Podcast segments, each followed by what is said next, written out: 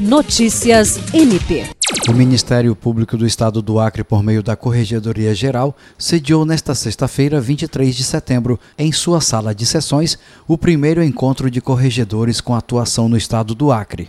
O evento teve como objetivo estreitar relações entre as corregedorias com atuação no Estado, promovendo compartilhamento de experiências, articulação para a realização de ações conjuntas, além de facilitar a troca de informações entre os órgãos, com o intuito de proporcionar mais agilidade e melhorar o atendimento ao cidadão. Pelo MPAC estiveram presentes o corregedor-geral do MPAC, Álvaro Luiz Araújo Pereira, o secretário da Corregedoria Geral, Washington Moreira e os promotores corregedores Neuma Araújo e Alequine Lopes.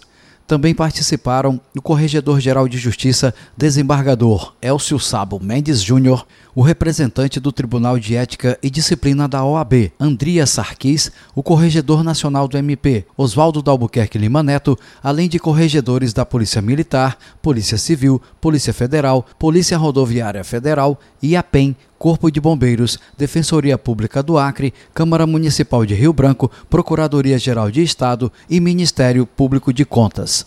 Jean Oliveira, para a Agência de Notícias do Ministério Público do Estado do Acre.